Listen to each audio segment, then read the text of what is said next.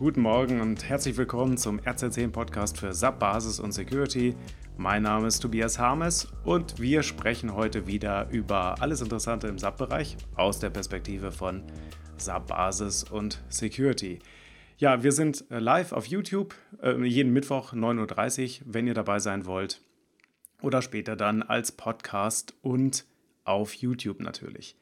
So, was habe ich mitgebracht heute? Wir sprechen oder ich habe die Themen mitgebracht. Das SAP DevToba Fest, äh, SAP Cloud Plattformberechtigung und die FAQs aus dem Webinar von vorletzter Woche. Ja, äh, starten wir mal. Also wie immer gilt, ihr dürft euch beteiligen im Chat, wenn ihr mögt. Ansonsten greift euch, wenn ihr das hört, auf jeden Fall einen Kaffee oder wenn es abends ist, auch gerne einen Früchtetee. Ich mache das auch. Und äh, dann schauen wir mal, was wir heute so hier finden. Also, DevToberfest. Das war eine witzige Nachricht, äh, die ich letzte Woche gesehen habe, Ende letzter Woche. Und zwar, die SAP veranstaltet ein DevToberfest also eine Anlehnung an das Oktoberfest. Und es geht darum, dass ja durch ja, die ganze Corona-Chose äh, ähm, diverse Messen und Veranstaltungen, Kongresse auch ausfallen. Auch die für Developer, zum Beispiel die TechEd 2020, ähm, wird ja dann eher so ein Remote-Ding. Und da ist jetzt als eine der Veranstaltungen in diesem Rahmen das DevToberfest geplant. Und das ist auch gestern schon gestartet, äh, vorgestern am 24. Und äh, da geht es darum, dass es ähm, für acht Wochen äh, freie Online-Sessions gibt für verschiedenste Themen. Ich habe hier mal die Themen mir aufgeschrieben. Es geht um SAP Cloud Plattform Extension Factory, es geht um Cloud Application Programming Model, SAP Fiori, ABAP, SAP Cloud Plattform APIs und Workflows und ähm, das Erzeugen von Visual Studio Code Extensions. Für diejenigen, die jetzt hier nicht so in der Entwicklung sind, ist, ich ich gucke halt auch immer ganz neugierig darauf, weil das ist ja letztendlich das, was dann auch irgendjemand von mir möchte, dass es irgendwie entweder in Betrieb genommen wird, konfiguriert wird. Oder tatsächlich, ich habe jetzt äh, zuletzt auch mal mit dem Cloud Application Programming Model rumgespielt, was ja ganz witzig ist, weil man da mit relativ wenig Code ja äh, trotzdem sich dann zum Beispiel äh, Inhalte aus dem SAP anzeigen lassen kann. Und das ist wirklich mit echt einer niedrigen Schöpfungshöhe. Also das äh, ist nicht besonders kompliziert. Und ich meine, letztendlich im ABAP haben wir alle auch mal so angefangen, dass wir uns da irgendwelche Listen rausgezogen haben und irgendwann ist das dann ALV geworden und dann immer ein bisschen größer, ja, weil wir irgendwas anzeigen lassen wollten. Und da ist dann halt, ja, die neue Welt ist dann halt oder die neue Oberfläche findet dann auch in der SAP Cloud Plattform statt und dann hat man hier gleich alle Informationen. Es gibt auch ein Wettbewerb, also das Ganze äh, soll in die Open, also das, die Ergebnisse des DevToba-Festes sollen in die Open äh, Community zurückgegeben werden. Und äh, ja, deshalb ist standesgemäß das Ganze auch auf GitHub abgelegt, ja, also auf, auf diesem Code Repository Verwaltungstool GitHub. Und ähm, ich paste mal gerade äh, auch die Infoseite und die, die Landingpage sozusagen ist äh, auf GitHub abgelegt. Man kann also sich da austoben. Ich packe das hier mal gerade in den Chat. Wie immer, hinter gibt es auch die äh, Show Notes, wo die Links auch nochmal drin sind. Ähm, hier ist das README für das DevToba-Fest. Und da wird halt auch gesagt, was passiert eigentlich mit den Einreichungen. Also die Idee ist nicht nur, dass man sich aufschlaut, sondern dass man mitmacht, äh, Codebeispiele, vielleicht kleinere Projekte da submitted. Und es gibt ja eine Art äh, Wettbewerb auch, ähm, wobei mir nicht so ganz klar ist, was man da jetzt, also auf jeden Fall kann man Fame gewinnen, ja, ähm, ähm, und man kann im Wettbewerb mitmachen. Und die Idee ist halt, coole Lösungen dann äh, zu zeigen, die andere dann sich auch ansehen können, auch auschecken können. Das Ganze soll dann halt online da in diese Community einfließen und auf GitHub für alle zugänglich gemacht werden. Finde ich eine coole Idee, das so aufzuziehen. Für diejenigen, die jetzt sagen, ja, mit GitHub rumschlagen, da habe ich jetzt vielleicht nicht so ein gesteigertes Interesse. Das ist mir alles hier vielleicht ein bisschen zu developerlastig, ja. Die SAP hat parallel auch, gab es eine Nachricht am, am 19.08., äh, dass sie jetzt auch eine Community Live-Seite in Betrieb genommen haben. Ich paste hier mal den, den ähm, Link zu dem äh, SAP-Blogs-Beitrag und hier auch noch den Link zu der Startseite, ähm, die SAP aufgesetzt hat. Also die haben eine Startseite aufgesetzt, wo ganz viele Inhalte, die jetzt aktuell ja, aus Podcasts kommen, ähm, und auch äh, im Zusammenhang mit dem DevToba-Fest jetzt gerade erzeugt werden. Also ich gucke, ich habe das jetzt gerade mal aufgemacht, Upcoming Livestreams.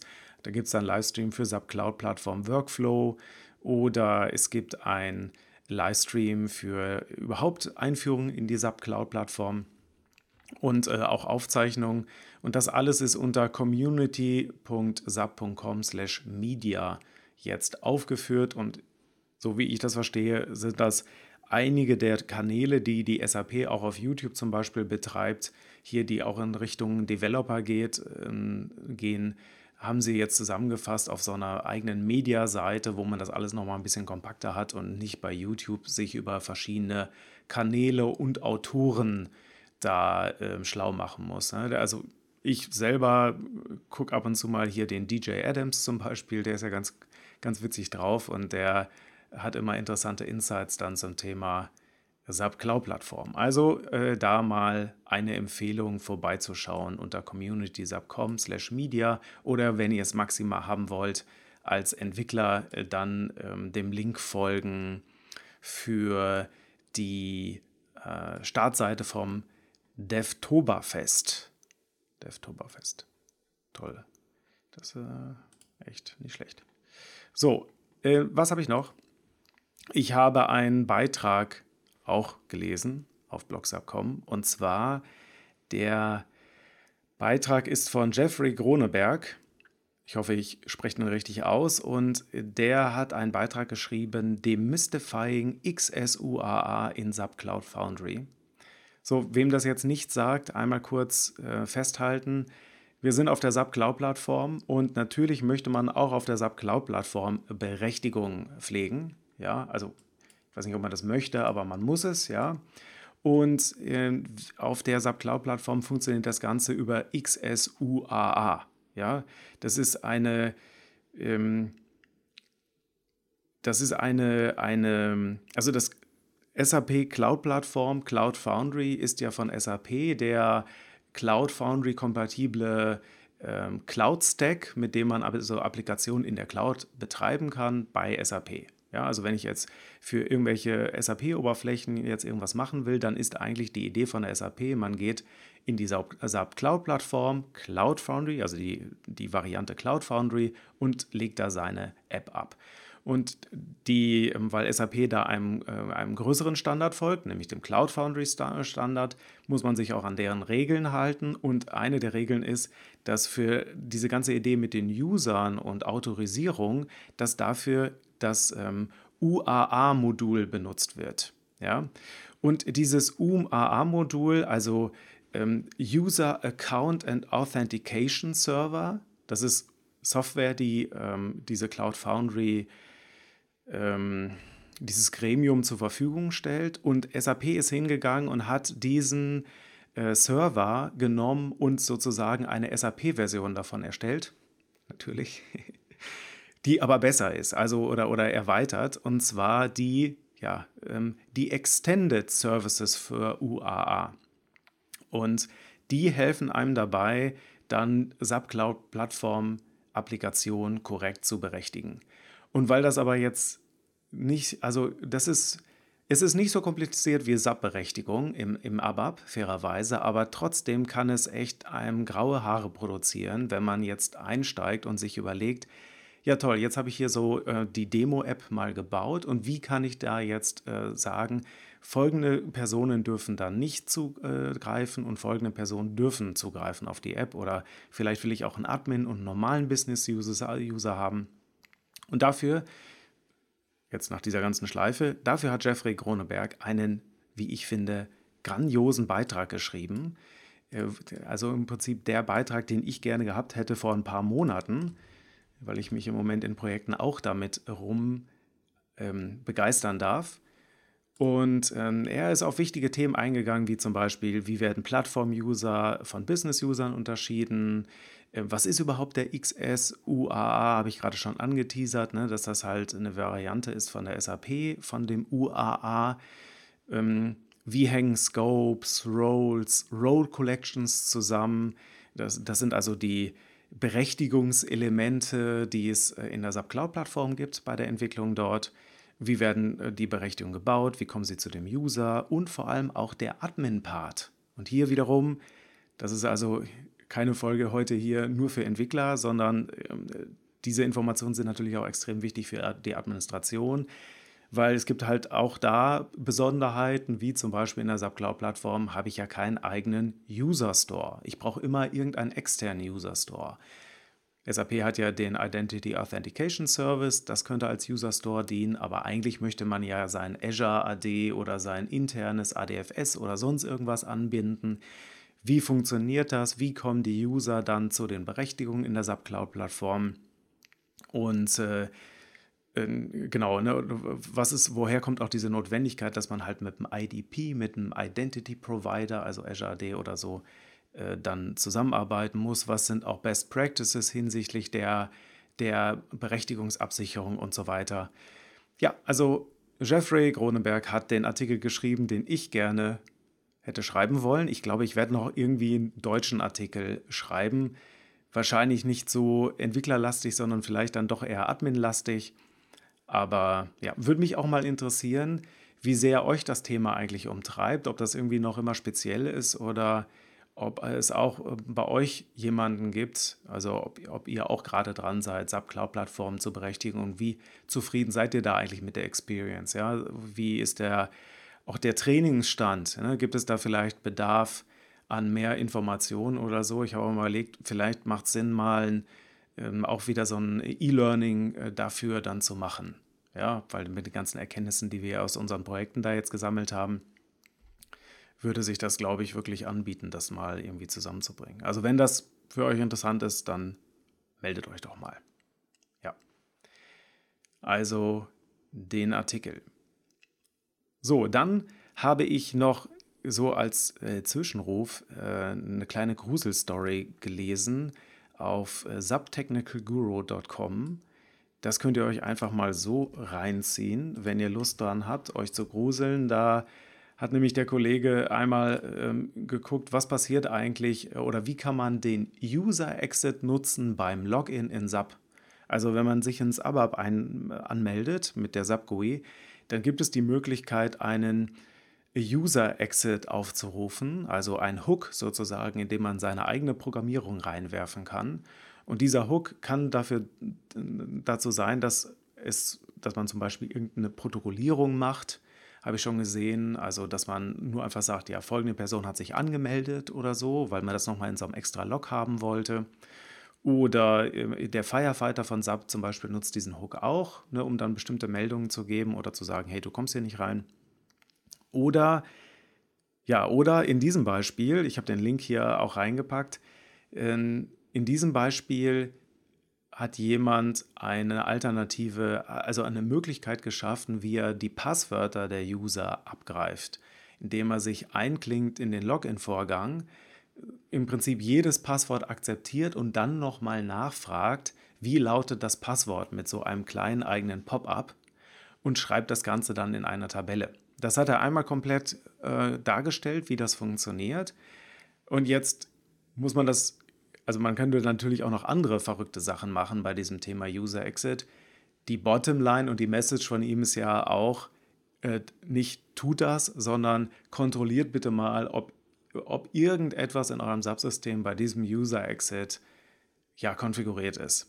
Und das wäre dann auch meine Message an euch. Also schaut euch einmal an, äh, was da konfiguriert ist. Es gibt ein, es gibt wie gesagt da ein User Exit. Ich schaue mal gerade hier also äh, der SUSR 0001, ne, könnt ihr in der Transaktion SMOD euch mal ansehen, aber in dem Artikel, den ich verlinkt habe, ist das auch genau erklärt. Ja, und äh, da kann man dann äh, eigene ABAPs hinterlegen und da sollte man natürlich dann nur irgendwas hinterlegt haben, wenn man auch genau weiß und das auch haben will. Alles andere könnte dann irgend sowas äh, zwischen Man in the Middle und Angriff auf euer System sein. Also schaut euch das lieber mal an. So, also das die Grusel-Story für zwischendurch.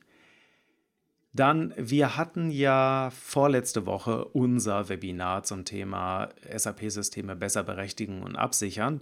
Und wir hatten aus dem Webinar echt einiges auch an Fragen mitgenommen. Das hatten wir in dem Webinar auch beantwortet. Aber ich hatte mir jetzt auch nochmal ähm, alle Fragen äh, zusammengeschrieben und da nochmal ein paar Punkte gefunden, äh, wo ich sage, da lohnt es sich, dass wir mal ganz kurz darüber sprechen weil es dann halt auch mehrfach gestellt worden ist oder wir auch in den vorangehenden Webinaren diese Frage gehabt haben.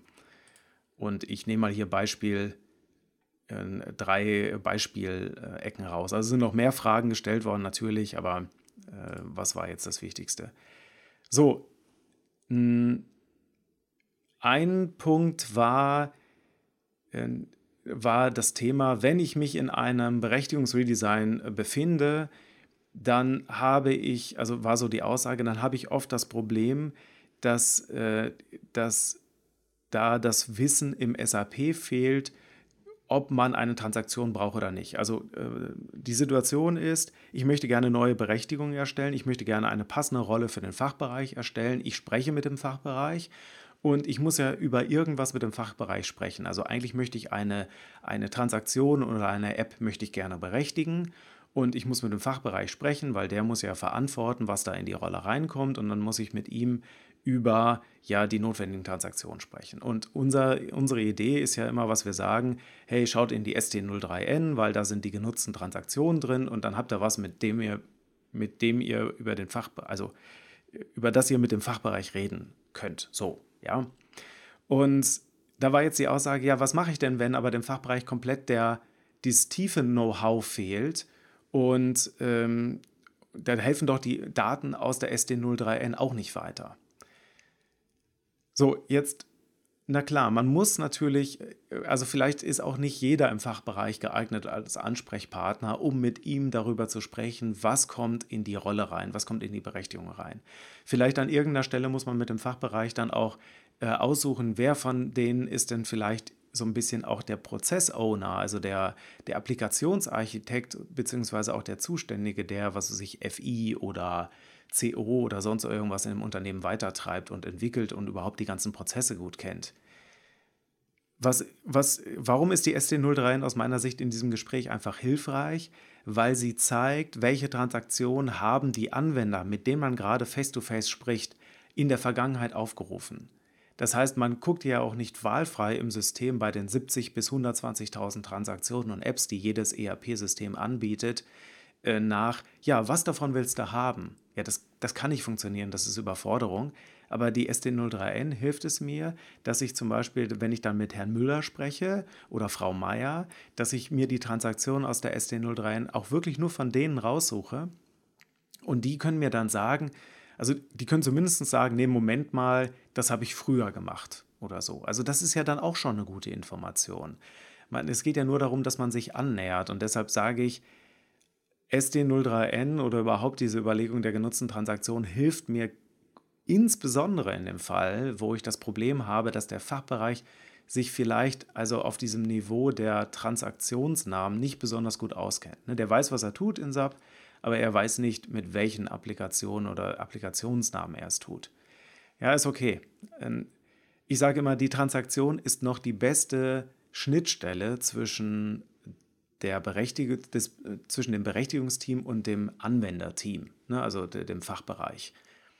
Irgendeinen Kommunikationsschnittstellenpunkt muss man machen. Wenn die Leute reingehen und fragen, ja, in diesem Berechtigungsobjekt folgende Bewegungsart, muss ich da jetzt drei oder vier eingeben?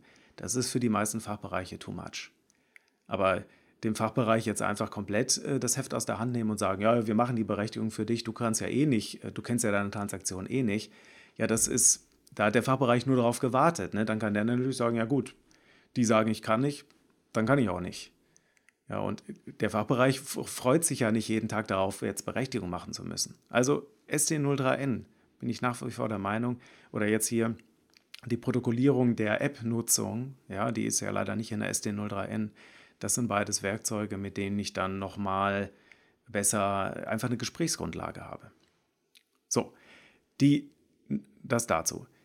Zweiter Punkt war Security Audit Log. Da gab es einige Punkte, nämlich zum Beispiel, wie lange sollte man das Security Audit Log aufheben? So, das finde ich eine spannende Spra äh, Frage, weil es war ja gleich, äh, also dazu kam noch, ähm, sollte, ähm, ist denn das äh, nicht ein Problem mit der Datenspeicherung, ne? weil dann läuft mir mein, meine Platte voll und so weiter. Ja? So, da sage ich äh, Kiwi Kill It with Iron, also bitte Festplatte nachlegen, wenn der Speicherplatz für das Security Audit Log zu knapp wird. Ich würde immer empfehlen, mindestens drei Monate Security Audit Log aufzubewahren, aber eigentlich also es gibt ja so Studien, die sagen, man merkt erst, also gute Einbrecher merkt man durchschnittlich erst nach ein bis zwei Jahren im System. So, das bedeutet, der Security Audit Log ist ja auch eine Form von ähm, Audit Trail, mit dem man rausfinden kann im Nachhinein noch, also es erlaubt überhaupt Forensik. Wenn ich keinen Forensik-Log habe, in das ich reingucken kann, dann habe ich nichts.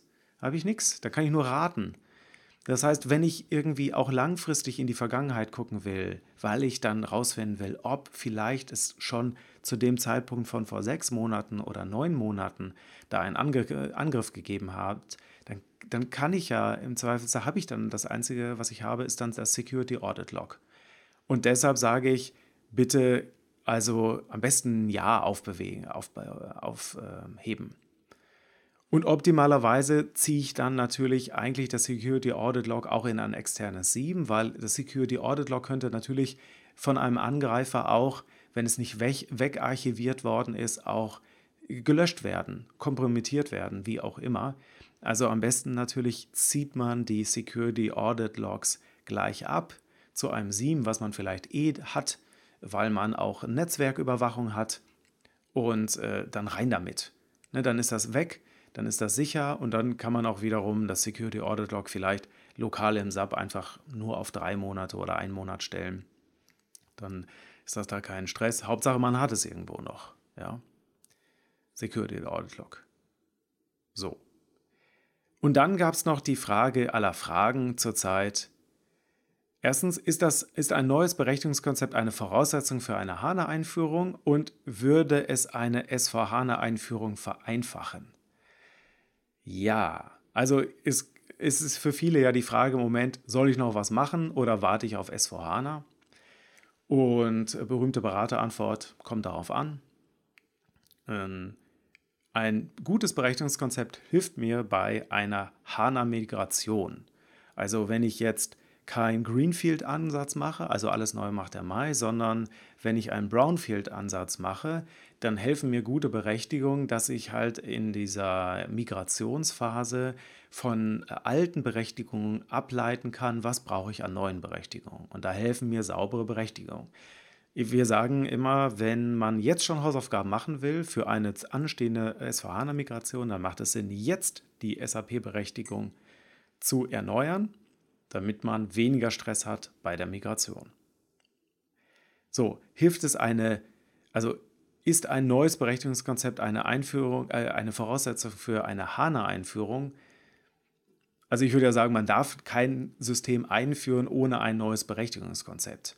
Das heißt also, ich kenne halt nicht das alte Berechtigungskonzept. Ne? Wie gut ist das? Ich unterstelle mal, dass es so semi-gut ist. Und dann tut man sich echt was Gutes, wenn man vorher sich äh, auch Gedanken macht über das Berechtigungskonzept, weil sich dann viele auch Überlegungen ergeben, wie geht man mit den Rollen um, wie, wie stehen wir zu, äh, zu den Fiori-Katalogen, die man da macht, wie machen wir eigene äh, Business-Rollenkataloge und so weiter und so fort. Das sind alles auch Gedanken, die sind ein Stück Applikationsdesign technisch, aber die sind natürlich auch berechtigungsrelevant. Kann man sich aber viele Nerven mit sparen. Und äh, auf jeden Fall ist es, es ist nicht einfach geworden in SVHANA, sondern es ist einfach, es ist eigentlich noch eine Komponente dazugekommen, nämlich diese Sache mit den Fioris, die müssen auch gehandelt werden. Das heißt also, es ist auf keinen Fall so, dass in SVHANA, hey, jetzt hier alles über Web, alles einfach irgendwie, dass da die Komplexität der Berechtigung abgenommen hat. Leider nicht. Und deshalb braucht man auch ein Berechtigungskonzept und weil die Sicherheitsanforderungen eher steigen, steigern, weil, äh, steigen, weil ja auch ich mit S4HANA, bei ganz vielen Kunden sehe ich das im Moment, dass die halt Hybrid-Szenarien jetzt aktivieren. On-Premise S4HANA, äh, auf der SAP Cloud Plattform ein Teil der Apps, die halt auch vielleicht von der Workforce, vom Außendienst genutzt werden und so weiter. Das heißt, die Komplexität steigt eher, weil ich dann halt auch plötzlich Gateway-Komponenten dabei habe, wie SAP Gateway und äh, den äh, Cloud Connector und äh, Single Sign-On auch noch über Cloud-Varianten und so weiter und so fort. Also es kommt eher was dazu. Das heißt, der Anspruch an die Security, also es gibt eher mehr Stellen, wo man reingreifen könnte als Angreifer. Und deshalb ist es nochmal umso wichtiger, dass man sich vom Berechtigungskonzept her da gut aufstellt. So, Kluck.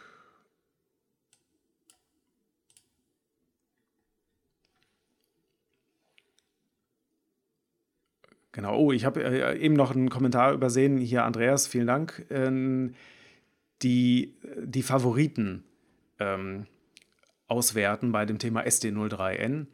Äh, da ist es so, ich war früher ein größerer Fan von Favoriten, fairerweise. Also es hilft immer noch mal, um rauszufinden, wenn man so gar nichts hat, dann helfen manchmal Favoriten. Das Dilemma ist, dass, dass die Personen einzeln natürlich auch extrem Favoriten in ihrer Karriere aufbauen. Das heißt also, wenn die Leute auch schon mal, ich sag mal, das, die Abteilung gewechselt haben und so weiter und so fort. Also während man bei genutzten Transaktionen in ST03N ja wenigstens sagen kann, komm, lass uns nur auf das letzte halbe Jahr gucken oder das letzte Jahr.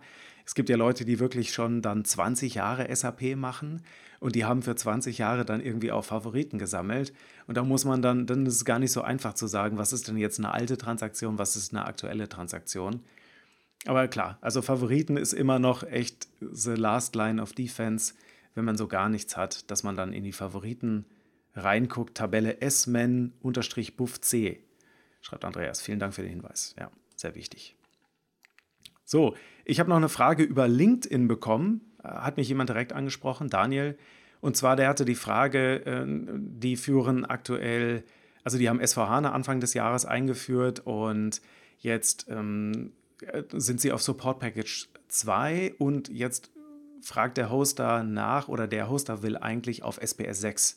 Und da war jetzt die Frage, wie kann, ähm, was steckt eigentlich in einem neuen Support Package Stack von S4HANA drin? Ne? Und äh, ist das schlimm? Worauf müssen wir uns an, äh, einstellen? Da lohnt sich das auch. Sollte man da überhaupt drauf upgraden?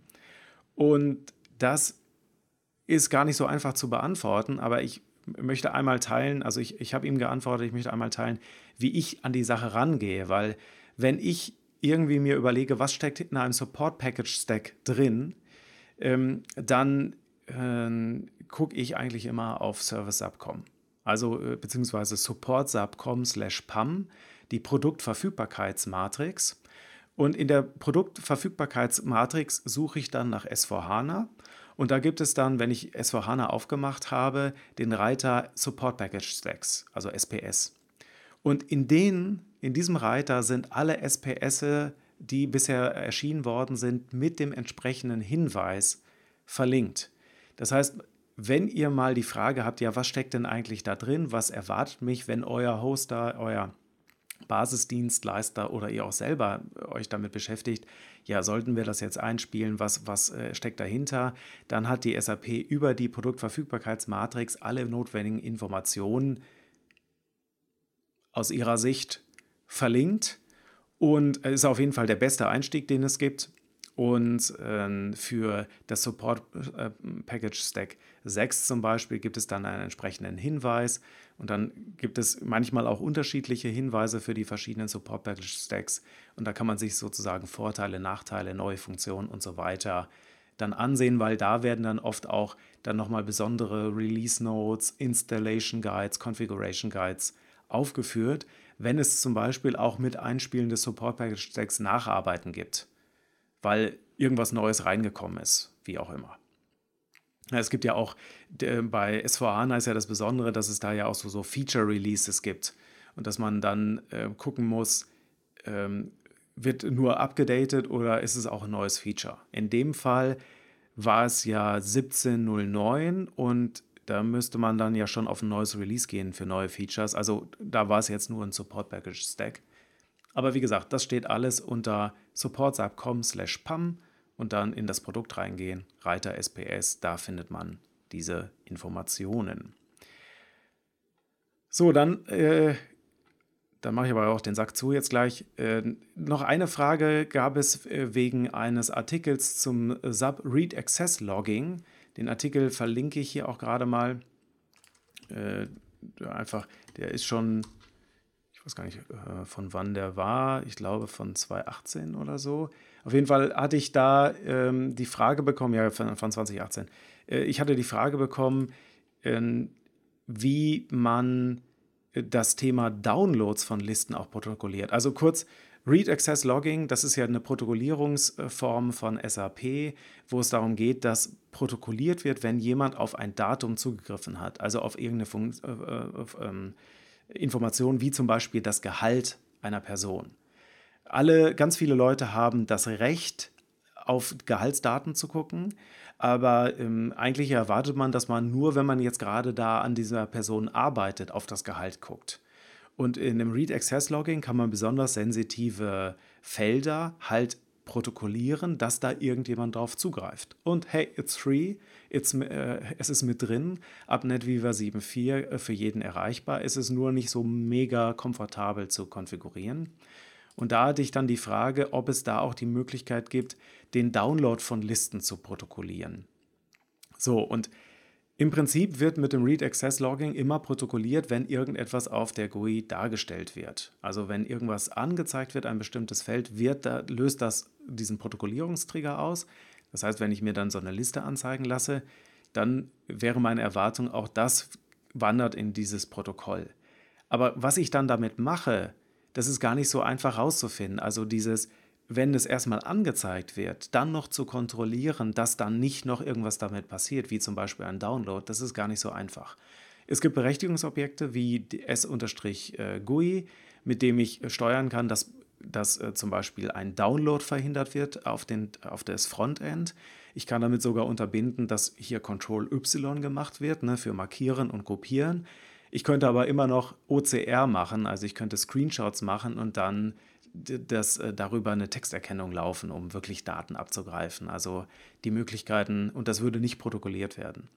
Ansonsten wäre meine Empfehlung für sowas, mal sich das Thema Security Audit Log anzusehen, weil ich eben da dann zum Beispiel auch sagen kann, jemand hat äh, etwas zum äh, Frontend runtergeladen und das war zum Beispiel auch mehr als, ich weiß nicht, 100 Kilobyte was ja darauf hindeutet, dass jemand dann auch eher in Richtung Tabellendownload geht, also größere Daten dann zum Frontend heruntergeladen hat. Und darüber könnte man dann eine Alarmierung machen in seiner äh, Security Audit Log Überwachung und dann sagen, hey, im Moment, irgendjemand transferiert da Daten. Also da ist aus meiner Sicht Read Access Logging nicht das richtige Werkzeug, sondern das Security Audit Log. Aber wenn ihr da andere Tricks kennt, bitte, bitte melden. So, und ja, dann äh, sind wir am Ende. Ähm, Tipp in eigener Sache noch, ab 15.09. Führen, wir das Blended Learning für die Grundlagen SAP-Berechtigung durch. Da habt ihr die Chance, ähm, das äh, E-Training zu machen zu eurem Zeitpunkt, aber auch wöchentliche äh, Meetings mit mir. Wir sitzen dann in einer kuscheligen Runde. Teilnehmerzahl ist auf 20 begrenzt. Wenn das interessant ist für euch, schaut es euch an ähm, könnt euch jetzt einschreiben und dann geht's los ab 15.09. Also die ideale Gelegenheit, sein Wissen zu festigen beim Thema SAP-Berechtigung. Würde mich freuen, wenn ihr dabei seid. Ansonsten vielen Dank für die Aufmerksamkeit, macht's gut und noch eine schöne Woche. Bis dann. Ciao.